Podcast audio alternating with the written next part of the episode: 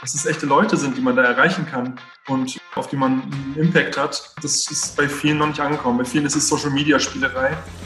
Arian Russ ist Experte, wenn es um LinkedIn geht. Er ist der CMO bei Sphinx, der Plattform, die sogenannte Opinion Leader mit Unternehmen verbinden, um diesen einen unfairen Vorteil beim Social Selling zu verschaffen. Wie du von seinem Wissen in deinen Verhandlungen profitieren kannst, das hörst du in diesem Blick über die Tischkante, der Interviewreihe des BRM Podcast Besser verhandeln.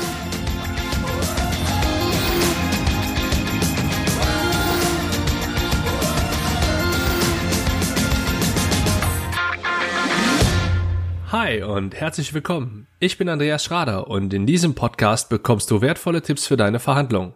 Damit du allerdings nicht nur auf meine Sichtweise hörst, hole ich auch regelmäßig interessante Menschen vors Mikro, um mit diesen dann über die Tischkante zu schauen. Plattformen wie LinkedIn und Zing beeinflussen unser Tagesgeschäft oder Daily Business für diejenigen, die sich durchs Englische eher angesprochen fühlen. Dieser Einfluss ist noch lange nicht neu, jedoch sind die Ausmaße noch lange nicht bei jedem angekommen. Welche Power aus meiner Sicht dahinter steckt, habe ich in der kleinen Miniserie Wie beeinflusst Social Media deine Verhandlungen bereits angeschnitten. Und wie du es von mir gewohnt bist, hole ich mir natürlich auch gerne noch andere Sichtweisen dazu. Diesmal spreche ich mit Arian Russ. Arian ist CMO bei Swings. Und da Swings eine, meines Wissens nach sogar die einzige deutschsprachige B2B-Influencer-Plattform speziell für LinkedIn ist, bietet sich der Blick über die Tischkante mit ihm besonders an. Falls hier jetzt schon mehrere Fragezeichen über dem Kopf schweben, dann kann ich dich ein wenig beruhigen, denn gerade zu Beginn des Interviews werden wir erstmal ein paar Begriffe gemeinsam definieren. Des Weiteren spricht Arian mit mir über den Mehrwert, den Opinion Leader bei LinkedIn Unternehmen bringen können. In diesem Interview wird unter anderem sehr schön deutlich, welche Kraft aktuell in LinkedIn steckt, wie Arian und das Team von Swings diese Kraft mit Hilfe der Swings App zu einem, ich zitiere, unfairen Vorteil im Social Selling umwandeln und dass meine Einschätzungen aus der Miniserie korrekt sind, wodurch ich diese jetzt als evidenzbasiert betrachte. Ich wünsche dir jetzt auf jeden Fall viel Spaß beim Blick über die Tischkante mit Arian Russ von Sphinx. Gut, dann sage ich an der Stelle herzlich willkommen, Arian, bei mir im Podcast. Hallo, Arian. Moin, Andreas. Arian, meine erste Frage an dich. Warum machst du das, was du tust?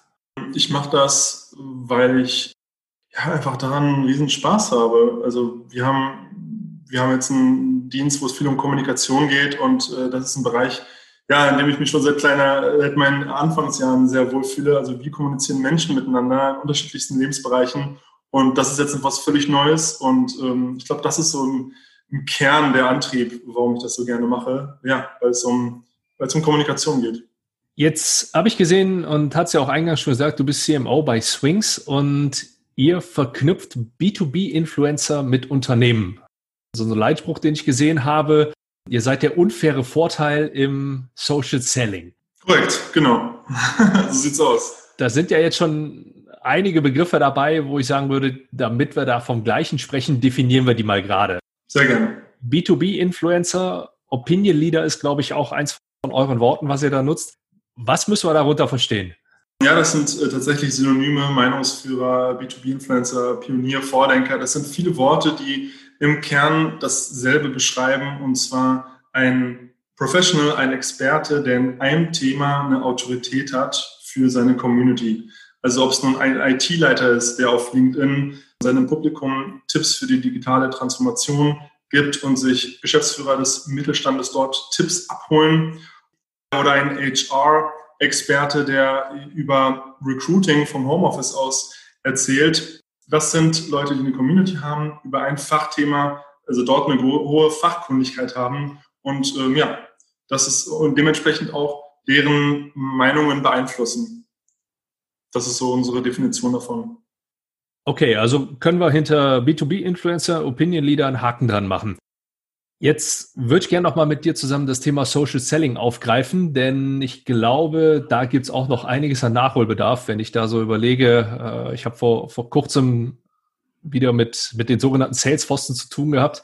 Ja. Ähm, erst eine Anfrage, wo, wo drin stand, ist das grundsätzlich ein Thema für Sie, was ja schon so ein, ja. so, so, ein Alarmsatz schon fast darstellt. Ja, und äh, das Ganze wurde jetzt getoppt durch Geburtstagsglückwünsche, in denen auch noch gepitcht wurde. Ja, oh ähm, Gott. Ich gesagt habe, bist du Junge, ich hatte dir eine Chance gegeben, aber jetzt bist du endgültig raus.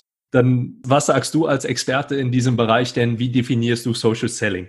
Ja, es ist ein, ist ein schwieriger Begriff, weil er das falsche Verhalten bei den Leuten auslöst. Wenn man jetzt ein versierter Vertriebler ist und LinkedIn jetzt für sich erschließen möchte, wenn man denkt, okay, das ist eine Goldmine, da werde ich jetzt meine Quoten erfüllen, ich werde jetzt richtig durchstarten mit Vertrieb auf LinkedIn, macht man sich einen Account und ja, intuitiv fängt man dann eben an, Werbung zu posten, direkt pitchend mit den Leuten in Kontakt zu treten und so funktioniert das eben nicht. Also so, so funktioniert ja der Verkauf oder überhaupt irgendeine Art und Weise von vertrieblicher Anbahnung auf LinkedIn nicht. Und ja, deswegen muss man erstmal von diesem, von diesem Begriff Social Selling einen Schritt zurücknehmen und sich die Plattform LinkedIn anschauen. Wie treten Menschen da miteinander gegenüber? Wie lernen sie sich kennen? Um dann festzustellen, aha, okay, es geht hier um Mehrwerte, es geht hier um, um Awareness, es geht hier um Branding-Aktivitäten und keine direkten Vertriebsaktivitäten. Und wenn man dann, ja, wenn man dann die Plattform verstanden hat und ein paar Monate am Stück sich einen Expertenstatus aufbaut, indem man seinem Publikum immer weiter Tipps gibt, wie sie ihren beruflichen Alltag besser meistern können, wie sie in Meetings beispielsweise angeben können mit, mit, mit äh, Wissen, ja, wie sie ihre Herausforderungen lösen, dann bahnen sich da eben geschäftliche spannende Kontakte an und dann kriegt man auch den Vertrieb auf LinkedIn hin. Aber das ist da etwas, wofür man einen langen Atem braucht und wo man nicht direkt in die Vollen gehen kann. Um das nochmal so ein bisschen dann abzuschließen, die Opinion Leader sind also demnach nicht zwingend Menschen, die einen Sales-Fokus haben. Moment, also die Opinion Leader sind ja die Experten unterschiedlicher Bereiche, ob es nun IT-Leiter, ein HR-Leiter oder ein, keine Ahnung, irgendwelche führenden Köpfe der Immobilienwirtschaft sind. Deine Frage war jetzt, ob sie einen Sales-Fokus haben? Ja, dahingehend, dass ich vielleicht jetzt in, in der Stelle auch ein, ein kleines Opfer des Law of the Instrument bin und in, in jedem irgendwo einen, einen Verhandlungsführer oder einen Verkäufer sehe. Und ja, ich meine, schlussendlich, wenn sie an die Öffentlichkeit treten, geht es ja um, um Kommunikation und Überzeugung, Überzeugung des Gegenübers von seinen eigenen Inhalten. Und dahingehend war halt die Frage mit, mit dem Fokus auf Sales. Natürlich verkauft sich selbst jeder auf LinkedIn. Das ist völlig klar. Aber diejenigen, die es richtig machen, die wollen dir nichts verkaufen auf LinkedIn. Die wollen Awareness schaffen für ein Offering, die wollen aber die nicht, die schicken dir keine Links zu irgendwelchen Landingpages, wo du dann einen Demo-Termin ausmachen kannst. Also klar, das kann man auch machen, aber also LinkedIn ist eine Awareness-Plattform und als solche sollte man sie auch behandeln. Und unsere Influencer, ja, das sind meistens Experten in einer Festanstellung in Unternehmen und die in ihrer Branche einfach einen Expertenstatus genießen sich dort eine Themenautorität aufgebaut haben und bei denen es jetzt nicht um Sales geht. Also bei denen geht es um, um, um fachlichen Austausch mit dem Publikum und dort können unsere Kunden eben sichtbar werden. Also die B2B-Influencer sind in erster Linie ein starker Distributionskanal für die Markenbotschaft der Kooperationspartner. Gibt es denn da No-Gos, wie jetzt zum Beispiel, was mir immer auffällt, wenn man sich selbst zitiert oder dauerhaft auf eigene Artikel verweist, wie sich so ein Opinion Leader rausballern kann?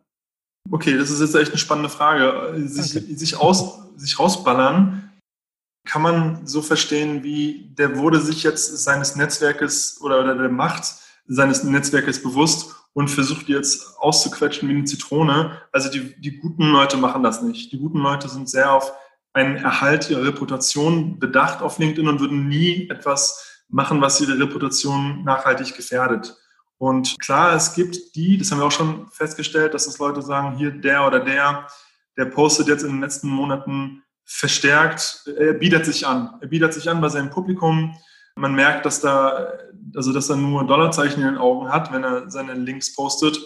Das mag weder das Publikum noch mag das der Algorithmus. Also ich glaube, da tut man sich als Experte auf lange Sicht echt keinen Gefallen, wenn man LinkedIn als Vertriebsplattform zu sehr ausnehmen möchte. Und da vielleicht auch Gefahr läuft, dass die, ich sag mal, die, die eigene Motivation vielleicht nicht zwingend vertrieblich angesiedelt, sondern in der Form von Macht oder Wahrnehmung. Ähm, also sprich, man, man hebt halt quasi ab und, und übertreibt es dann einfach, oder? Das habe ich jetzt auf dem deutschen auf dem deutschen Raum jetzt noch nicht so festgestellt, dass jemand sich jetzt auf seine Online-Reichweite etwas einbildet. Oftmals ist eher das Gegenteil der Fall, habe ich das Gefühl. Also dass, dass viele Entscheidungsträger von Unternehmen, vielleicht sage ich mal aus dem, aus dem Vorstand oder Inhaber oder ja, Leiter von, von Abteilungen, dass die sich eben nicht der, der Macht und des Impacts ihren, ihres Netzwerks und ihrer Reichweite auf LinkedIn bewusst sind und das eher als Zahl sehen. Ja, was, sind denn meine 8000 Follower auf LinkedIn wert? Das ist, dann nur eine Zahl.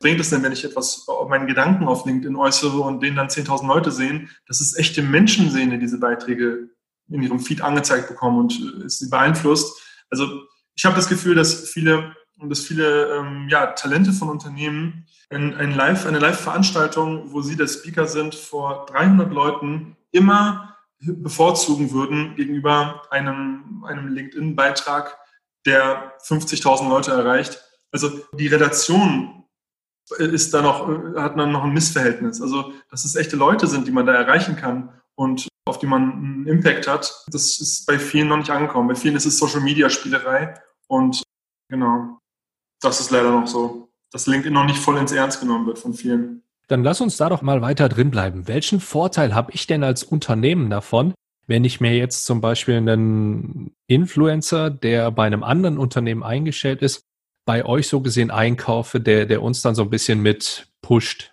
Wie kann ich mir sowas vorstellen? Erstmal würde ich hier schon direkt reingrätschen bezüglich der, ähm, der Terminologie, die du hier wählst. Man, man kauft hier keine Menschen ein. Also es geht hier darum, einen Fachaustausch auf Augenhöhe zwischen Experten auf die Bühne zu bringen. Also die Influencer sind Experten, die Influencer sind meistens, sie sehen sich selber natürlich nicht als Influencer. Das sind, ähm, das sind einfach Experten ihres Fachbereichs. Das sind, das sind Pioniere aus Marketing, aus, dem, aus der Immobilienwirtschaft, aus, aus der IT, aus, ja, aus der klassischen Industrie, Logistik, Supply Chain, die eben Bedeutendes geleistet haben in den letzten 20 Jahren ihrer, ihres beruflichen Werdegangs und deswegen einfach bei ihrem Publikum Vertrauen genießen. Und wenn man jetzt als Unternehmen, der genau so ein Publikum ansprechen möchte, diesen äh, Influencer ja, anspricht und sagt, hey, wollen wir nicht mal gemeinsam auftreten, dann, ähm, ja, dann entwickelt sich daraus ein öffentliches Fachgespräch. Also das ist das, was wir auf die Bühne bringen. Wir äh, organisieren Videopanels, das heißt Podiumsgespräche zwischen den Wortführern von Unternehmen, also unseres Kunden und äh, eben dem, dem, Influencer. Und ähm, ja, dieses äh, Video wird dann von den Influencern gepostet auf LinkedIn. Der Gesprächspartner wird verlinkt und erhält dadurch eben eine starke Distribution seiner Botschaft in die Zielbranche auf LinkedIn und zwar zum Publikum des Influencers. Hier geht es aber nicht darum zu pitchen oder seine Broschüre vorzulesen, sondern das Publikum anzuregen, dort auch einfach einen authentischen Auftritt hinzulegen. Und ja, die Mehrwerte liegen ja da auf der Hand. Also man hat eine starke Awareness in die Zielgruppe. Das ist eine Branding-Aktivität. Wenn man mit einem Experten öffentlich auftritt, dann scheint etwas von seiner, von seinem Vertrauen, was er bei der Branche genießt, auch auf das Unternehmen ab. Ja, das sind eben genau diese, diese, ja, diese Punkte, auf die man da einzahlt. Also ihr seid quasi ein, ein Distributor für den Halo-Effekt. Korrekt, so kann man es bezeichnen. Wenn denn jetzt so eine Zusammenkunft getroffen wurde, dann bestimmt ihr auch die Themen, über die da gesprochen werden? Wir matchen die miteinander. Das, das ist richtig. Das heißt, wir kennen natürlich die Themen des Unternehmens. Die wollen meistens natürlich über nahe und verwandte Themen ihres Offerings sprechen.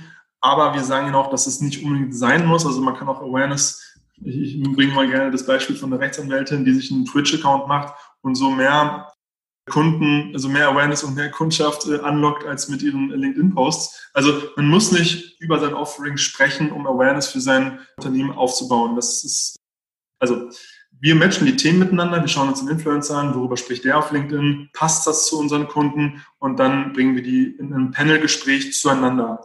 Und das wird dann aufgezeichnet und der Influencer postet das. Genau. klar, es muss eine Themenverwandtschaft geben. Also wir äh, würden auch, wir stellen auch oft fest, dass Influencer sagen, nein, das ist jetzt ein Nischenthema, da, da bin ich noch nicht so fachkundig, das ist nicht mein Spezialgebiet, da äußere ich mich eher nicht dazu. Ja, auch schon vorgekommen, absolut. Inwieweit seid ihr in die, ich nenne sie jetzt mal bewusst, Verhandlungen zwischen den Influencern und den Unternehmen, die die dann in Anführungszeichen, die ihr, die ihr matcht? Wie weit seid ihr da eingebunden? Es gibt keine Verhandlungen zwischen Unternehmen und Influencern. Also es gibt tatsächlich keine Kommunikation zwischen diesen beiden Parteien, bewusst nicht. Wir haben ein Format gefunden, bei dem wirklich Dutzende reichweite starke Experten von LinkedIn aus den unterschiedlichsten Sparten bereit sind, Unternehmen eine gewisse Sichtbarkeit auf ihrem Profil zuzugestehen und äh, ja, zu, anzubieten. Und eine der Voraussetzungen dafür ist eben, dass das ohne langwierige Briefings und ohne große ja, Verhandlungen, sage ich mal, stattfindet, sondern ein schlankes Format, wo der Influencer in Anführungsstrichen jetzt nicht sich einen Tag erst mit, mit, irgendwelchen Produkt-One-Pagern äh, durchkämpfen muss, bis er das Offering des Unternehmens versteht. Da gibt es auch keine großen Verhandlungen, sondern es gibt einen ganz festgelegten Rahmen und den haben wir mit beiden initial mal ausdiskutiert und der funktioniert jetzt im Prinzip für alle, also für alle Kunden und für alle Influencer. Und wo ist da für euch der Mehrwert drin, außer dass ihr als eben genau diese Plattform identifiziert werdet? Wofür uns der Mehrwert ist? Ja, wir werden von den Kunden bezahlt. Also unsere Kunden bezahlen uns für die, für die, für die Suche, Identifikation, Ansprache von Influencern und dann die Abwicklung dieser Kampagne. Das heißt, äh, bis das äh, Video auf LinkedIn erscheint, also durch den Influencer auf LinkedIn gepostet wird.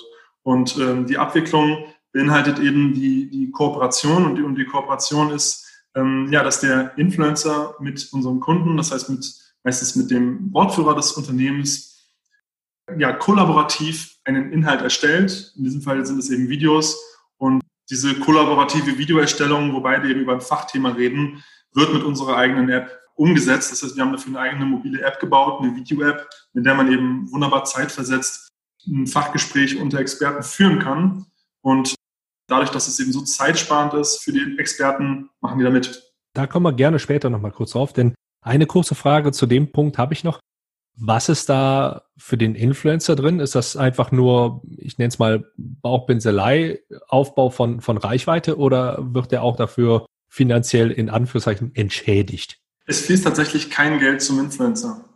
Also wir haben eine, äh, einen Konsens da gefunden. Also das hat mehrere Gründe. Auf der einen Seite dürfen die meistens kein Geld annehmen aus Compliance-Gründen im Unternehmen. Ich habe ja am Anfang schon gesagt, dass die meisten in einer Festanstellung und im Unternehmen arbeiten und eher nicht selbstständig sind. Und da kann man nicht einfach irgendwelche Zuwendungen annehmen, sondern es sind andere Anreize, die wir ihnen da geben. Also das heißt, es ist, es ist also, die sind in erster Linie an einem wirklichen Fachaustausch unter Experten interessiert das muss eine gewisse, muss einen gewissen Tiefgang haben und äh, das muss dann echt für ihre Community auf LinkedIn einen Mehrwert darstellen. Das heißt, sie würden jetzt nicht einfach nur eine Fallstudie von unserem Kunden posten. Das würden die nicht machen. Aber wenn es um wirklich einen um gehaltvollen Fachaustausch geht, um brisante aktuelle Themen in einem Format, wo sie wissen, dass der gut auf LinkedIn performt, also mit anderen Worten, der gerne gesehen wird von ihrem Publikum, dann machen die da sehr gerne mit.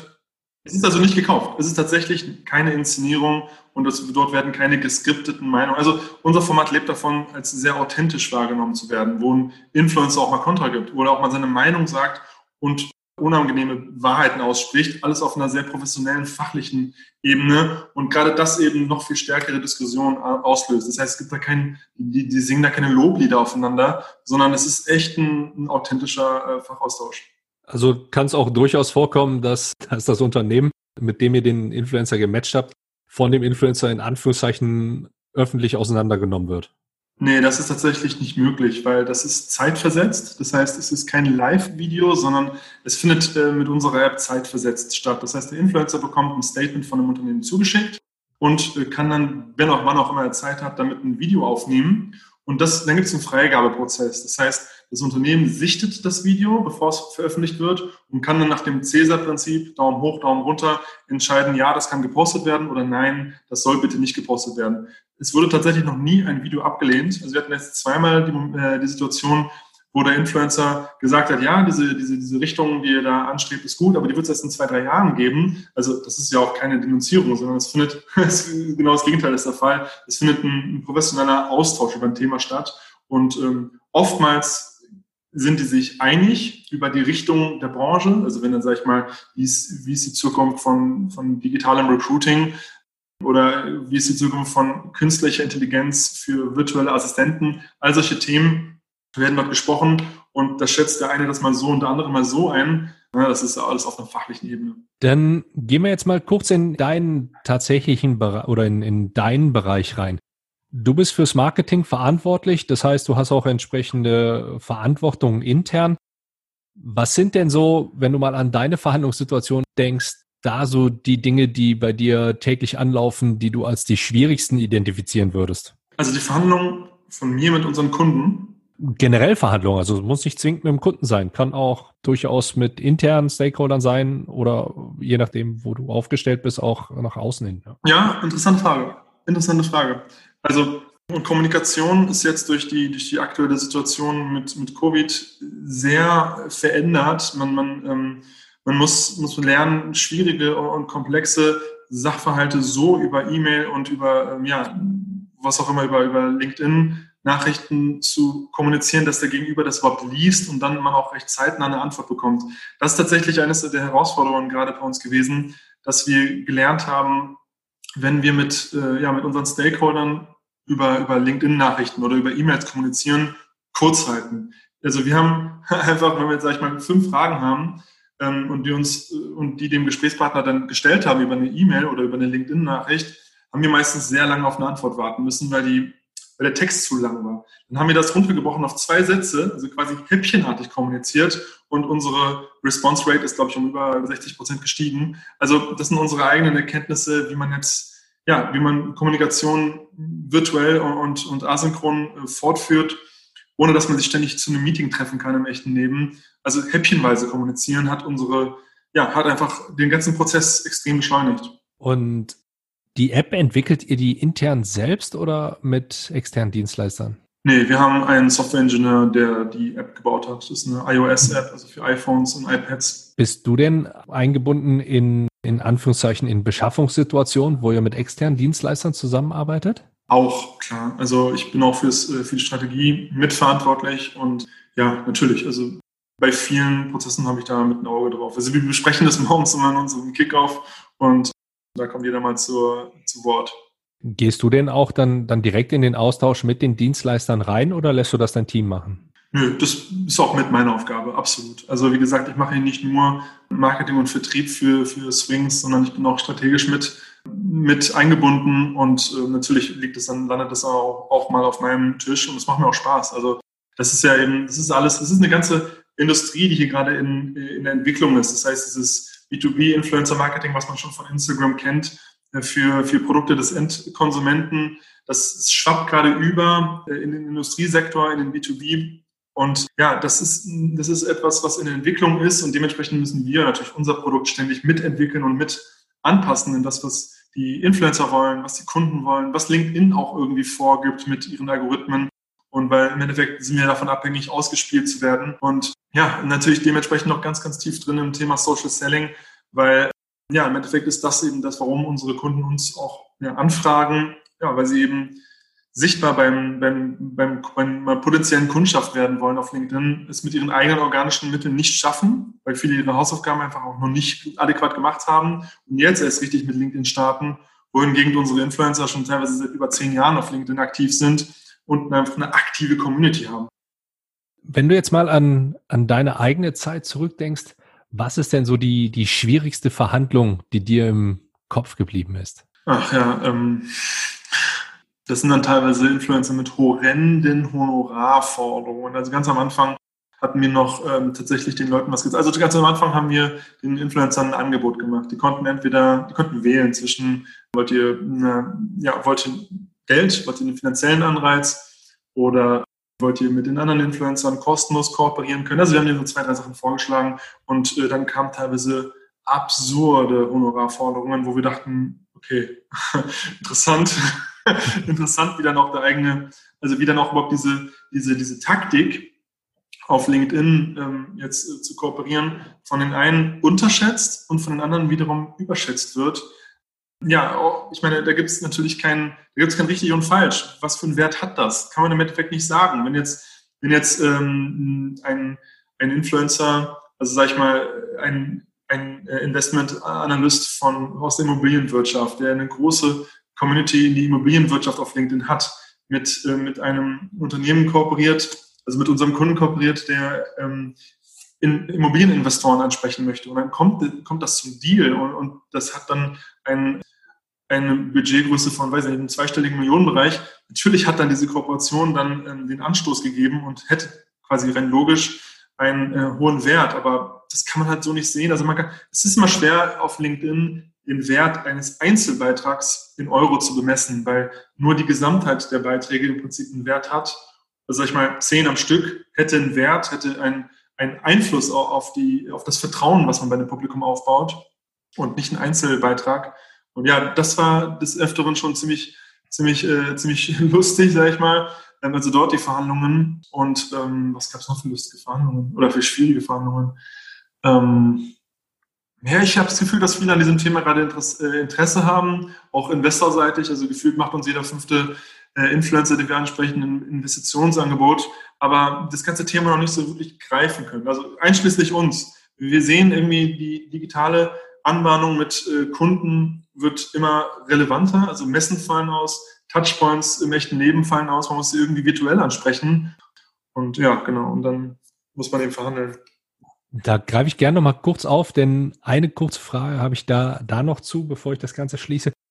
Was war denn so, ohne jetzt einen Namen zu nennen, wirklich das, das Skurrilste, wo du jetzt sagen kannst, vielleicht nicht aufs, aufs Finanzielle gesehen, sondern irgendwas darüber hinaus, was mal in so einer Situation gefordert wurde? Von wem jetzt? Von, von, egal von wem oder? Egal von wem. Ja, also skurril war, als einer der Kunden tatsächlich uns ein Produkt eine Produkt-PDF zugeschickt hat mit äh, 60 Seiten und wollte, dass der Influencer sich diese 60 Seiten durchliest und studiert, bevor er den Beitrag macht. Also dass da teilweise vor, vor, de, vor dem Aufwand für den Influencer, also der wird völlig fehl eingeschätzt. Das ist Beschäftigte, das sind ja viel beschäftigte Leute, das sind irgendwelche CTOs und so. Und ähm, also, dass man sich da dort hingehend ein bisschen übernimmt. Was war noch äh, skurril? Nee, also teilweise weniger skurril, aber einfach äh, vielleicht ganz interessant, dass wir uns an manchen Branchen einfach auch die Zähne ausgebissen haben. Ja, also es gibt, äh, es gibt Themengebiete auf LinkedIn und Zielpositionen, die man sehr, sehr leicht mit, äh, der, mit einer Kooperation mit B2B-Influencern erreichen kann. Das ist rund um HR, IT, Immobilienwirtschaft, Marketing auch viel. Dann gibt es aber auch Themen, die noch überhaupt nicht funktionieren, weil die Industrie da einfach noch nicht so weit ist. Also wir haben bei Internet of Things wir haben ähm, mit Chemietechnik, ähm, dort haben wir wirklich teilweise auf Granit gebissen. Wir haben Cybersecurity, wir haben teilweise monatelang nach Experten der Cybersecurity gesucht und es gibt einfach zu wenige mit einem ausgeprägten Sendungsbewusstsein auf LinkedIn. Also es gibt wenige Selbstdarsteller unter den IT-Lern, äh, unter, unter, unter den Cybersecurity-IT-Lern. Und ähm, ja, da, da, so, da beißen wir einfach teilweise noch auf Granit das, ist, das sind Erfahrungen, die wir da sammeln und dann, wenn wir dann einen Kunden haben aus dem Bereich, dann sagen wir einfach, nee, das ist momentan, die sind noch nicht über LinkedIn zu erreichen. Okay, ja gut, ich sag mal, da, da, da zauberst du mir ein, ein sehr, sehr breites Grinsen ins Gesicht. Wieso? Denn äh, gerade Thema Cybersecurity, ich habe da so drei, vier Kontakte in dem Bereich.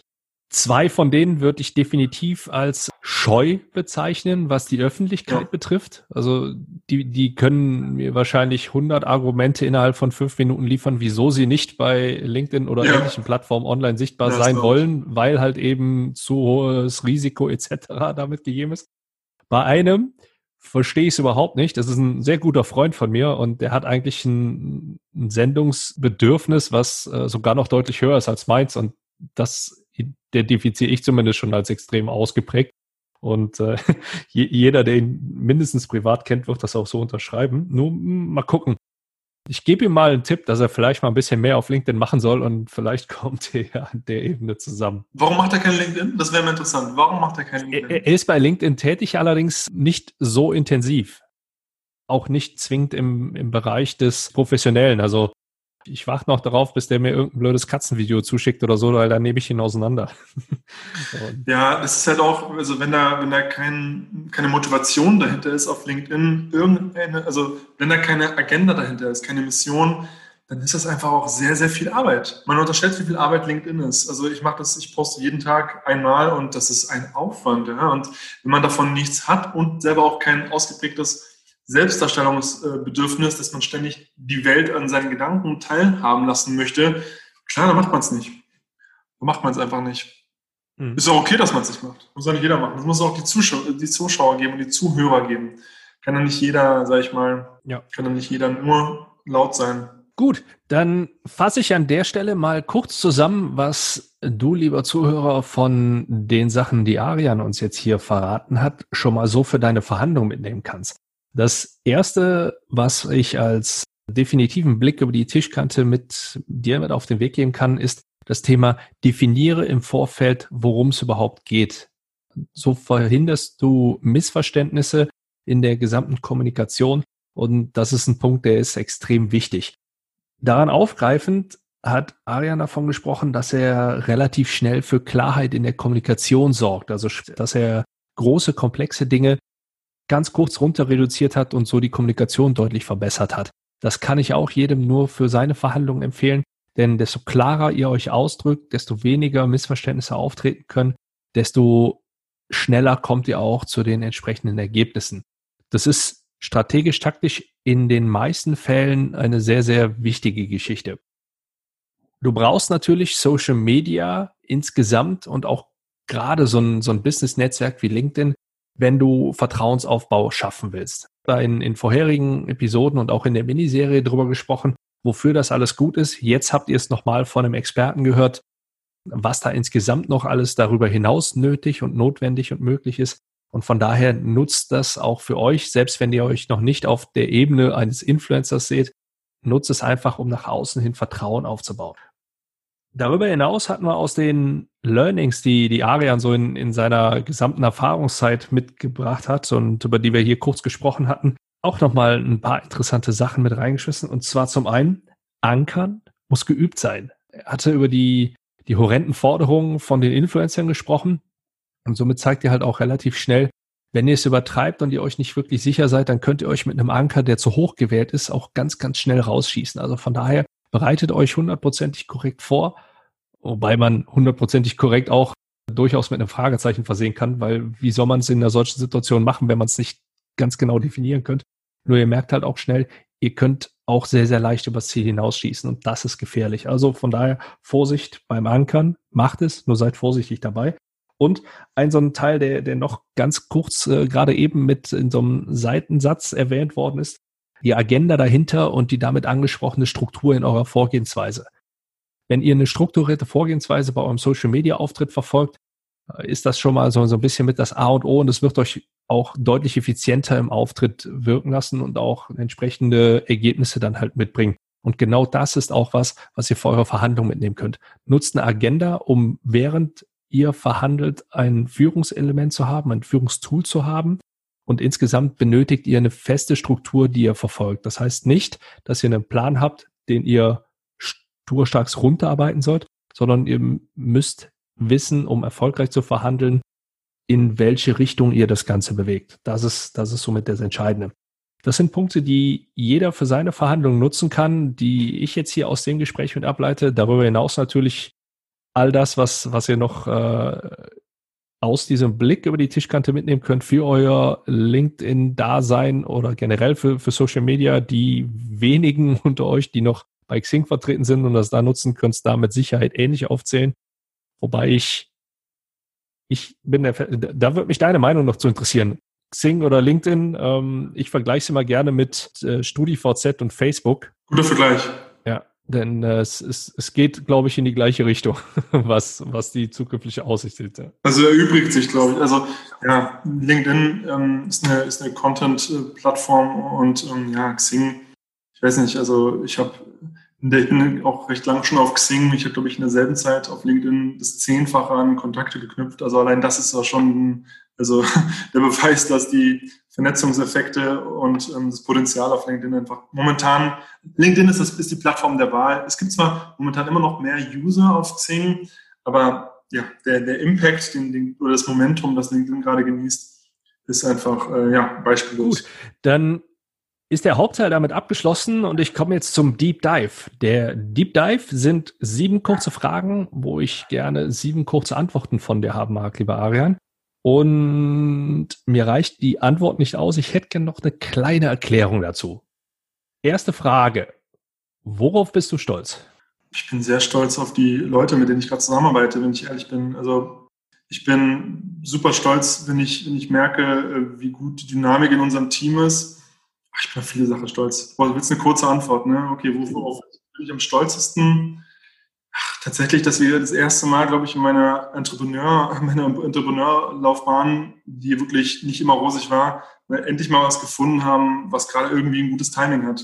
Wir immer entweder zu früh oder zu spät dran und jetzt endlich mal gutes Timing. Darauf bin ich auf jeden Fall auch stolz. Auf was kannst du am besten verzichten? Auf die Frage, wollen wir über Zoom oder über Teams sprechen? okay. Das klären wir an der anderen Stelle, glaube ich, mal auf. Wer oder was inspiriert dich? Ja, tatsächlich sind es ein paar Podcasts, die ich sehr gerne höre. Sind Ach, was mich sehr interessiert, ist auf Wikipedia die Unternehmensgeschichte von Unternehmen zu googeln, die ich bewundere. Also einfach reinzugehen in die Historie. Wie wurden die gegründet? Warum? Von wem wurden die gegründet? Das finde ich super inspirierend, weil daraus kann man sehr viel lernen. Also wie sich ein Team zusammenstellt, ähm, was dann die Teammitglieder daraus machen. Ja, also quasi mal in die Anfänge von, von Plattformen zu gehen oder von Diensten oder Services, die ihr bewundert und äh, euch die Entstehungsgeschichte anzuschauen. Da kann man als Unternehmer, glaube ich, sehr viel von lernen. Wie bildest du dich weiter? Ich lerne tatsächlich ziemlich viel über LinkedIn. Also ich habe da fünf, sechs Personen, denen ich vertraue, denen, auf deren Expertise ich vertraue und wo ich äh, ja, mir regelmäßig Tipps abhole, dann höre ich sehr gerne Marketing-Podcasts tatsächlich. Also ich, ich ähm, versuche, ja, mich darüber über diese Themen vorzubilden, über die wir gerade auch heute gesprochen haben, wie man B2B-Käufe erreicht in modernen Zeiten, ähm, welche, welche Aktivitäten da weniger effizient sind. Wer ist das zum Beispiel oder was hörst du? Ja, das sind äh, Podcasts, ja, verschiedene. Also ich glaube, ich bin dabei ach, spontan, also acht oder neun, die ich da regelmäßig äh, durchrotiere. Ja, in Amerika gibt es ja tatsächlich ziemlich viele, die da ziemlich äh, weit vorne mit dabei sind. State of Demand Gen ist ziemlich, ist ziemlich stark von Chris Walker. Ähm, ja, da lerne ich sehr viel. Kitano Denardi. Also es gibt ein paar US-Marketer, die sehr, sehr viel, ja, die, die sehr ähm, praxisnahe Tipps geben und wo ich wirklich viel lerne. Was würdest du dir selbst zu Beginn deiner Karriere raten? ähm, mehr ehrliches Feedback einholen, weniger an Ideen hängen, mehr, mehr an Problemen hängen. Boah, es gibt eine ganze Liste von Dingen, die ich falsch gemacht habe. Und ähm, ich hoffe, dass ich daraus gelernt habe. Also mich nicht in Lösungen zu verlieben, sondern in Probleme. Ich äh, ja, habe sehr dazu geneigt, an, an meinen Lösungen festzuhalten, obwohl es keine tatsächliche äh, Anwendung, also kein tatsächliches Problem gelöst hat. Und dann zu spät die Ideen gekillt. Ja, nee, also das ist eine ganze Handvoll. Also ich glaube, das Wichtigste ist ehrliches Feedback einholen und äh, hart zu sich selber sein. Wenn das einfach scheiße ist, dann ist es scheiße. Wie lautet dein Verhandlungstipp für unsere Zuhörer? Mein Verhandlungstipp für die Zuhörer, eröffnet nicht die Verkaufsgespräche, sondern der Interessent und der Kunde eröffnet äh, die Verkaufsgespräche inbound. Also macht da nicht, äh, macht da keine ähm, aufdringlichen Taktiken auf LinkedIn, mit denen ihr die ganze Plattform ruiniert, sondern macht guten Content und äh, baut euch eine Inbound-Maschinerie äh, auf, dass Leute auf euch zukommen, weil sie sich informiert haben, weil sie euch regelmäßig lesen und dann mit euch das Gespräch eröffnen. Ich glaube, das ist ein Grundsatz, nach dem wir sehr gut leben. Und die letzte Frage, womit wirst du in diesem Jahr aufhören? Ich hoffe, dass ich damit aufhören werde, perfektionistisch zu sein. Also das ist, klingt das positiv, es ist aber sehr, sehr negativ, weil es die eine Ressource betrifft, die man eben nicht hat, und zwar Zeit. Ähm, das ist etwas tatsächlich, was ziemlich weit oben auf meiner Liste ist. Also ich möchte Prozess, also ich möchte Aufgaben schneller zum Abschluss bringen und mich auch mit einem, sag ich mal, nicht ganz perfekten Ausgang zufrieden geben. Ich möchte damit aufhören, keinen Sport zu machen. Also ich arbeite momentan leider sehr, sehr viel und ja, ich muss mehr joggen gehen. Auf sowas, ich will aufhören, damit so viel, ja, ungesundes Zeug zu essen und einfach ein bisschen mehr an meiner Work-Life-Balance arbeiten. Gibt schon ein paar Sachen. Meine Freundin wird sich, Freundin wird sich freuen, wenn sie das hört und mir dann den Kopf abbeißen, wenn ich es dann doch nicht mache. Ja, gibt es schon eine Liste von Sachen, mit denen ich aufhören will. Okay, gut. Dann lasse ich das jetzt mal so stehen, bevor wir den Familienfrieden irgendwo auch noch untergraben, indem du das hier öffentlich irgendwo preisgibst und sie sich dann, dann darauf irgendwann festnageln kann. Arian, ich sage an der Stelle schon mal vielen, vielen herzlichen Dank. Ja, danke. In meinem Podcast ist es so, dass mein Gast immer das letzte Wort an die Zuhörer richten darf. Von daher danke ich dir nochmal und ich danke auch dir, liebem Zuhörer. Da waren wie immer gefühlt bei mir sehr, sehr spannende Sachen dabei und auch eine ganze Menge Sachen, die du zum einen in deinen Verhandlungen nutzen kannst, zum anderen auch an, an anderen Stellen. Genau dafür ist der Blick über die Tischkante ja auch da. Ich wünsche euch viel Erfolg bei euren Verhandlungen und das Beste gerade in dieser Zeit oder das Wichtigste, nicht das Beste, bleibt gesund und Arian, the stage is yours. Das Content Marketing für Verhandlungen pures Gold ist. Es macht nichts mehr Spaß, als in Verhandlungen einzusteigen, wo der Gesprächspartner nicht kalt angerufen wird, sondern euch schon regelmäßig äh, mitliest auf LinkedIn und kennt und schon ein Bauchgefühl für euch hat, euch schon vertraut. Es gibt keinen geileren Einstieg im Gespräch als, ja, ich, ich sehe regelmäßig ihre Videos. Ähm, ja, nutzt das, solange es noch geht auf LinkedIn. Es wird immer, immer lauter und trubeliger. Jetzt ist die richtige Zeit, um mit LinkedIn durchzustarten.